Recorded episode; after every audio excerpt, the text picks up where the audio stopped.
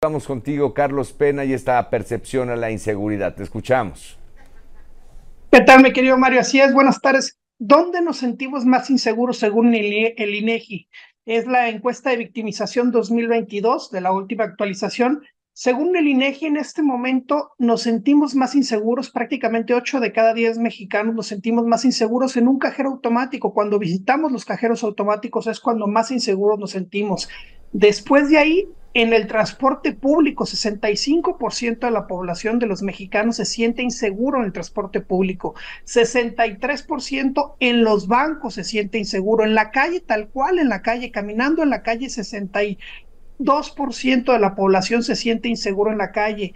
En las carreteras que antes no eran tan inseguras o no aparecía tanto, mi querido Mario, hoy en las carreteras 60%. Oye, y esto que ha ocurrido en la Ruta del Sol recientemente, este, bueno, al menos para esta región del país, porque no lo es, no lo es todo, ¿no? Pero en esta región del país y otras rutas carreteras de Nuevo León, Tamaulipas, vaya que ahí también se ha acentuado. Querétaro, Puebla, todo lo que está entrando a la Ciudad de México, por lo menos las entradas a la Ciudad de México, la parte de Toluca, la parte de Cuernavaca, o sea que, se han agravado mucho la parte de asaltos a transporte público, ya están apareciendo, 60% de la población se siente inseguro en las carreteras.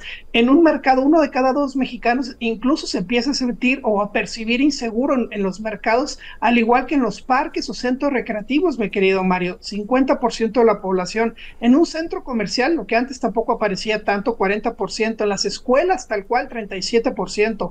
En tu mismo automóvil, cuando viajas en tu automóvil o con alguien en un automóvil, aparece como 30% de percepción de inseguridad. En el trabajo ya hay uno de cada cuatro mexicanos que se siente inseguro y en tu propia casa, fíjate nada más este dato, en tu propia casa ya hay un 17%, cerrando números, 16.7%, que ya se siente incluso inseguro en su propia casa. Bueno, no llega a ser dos de cada diez, pero sí, al final de cuentas es importante. Carlos, muchísimas gracias. Así es.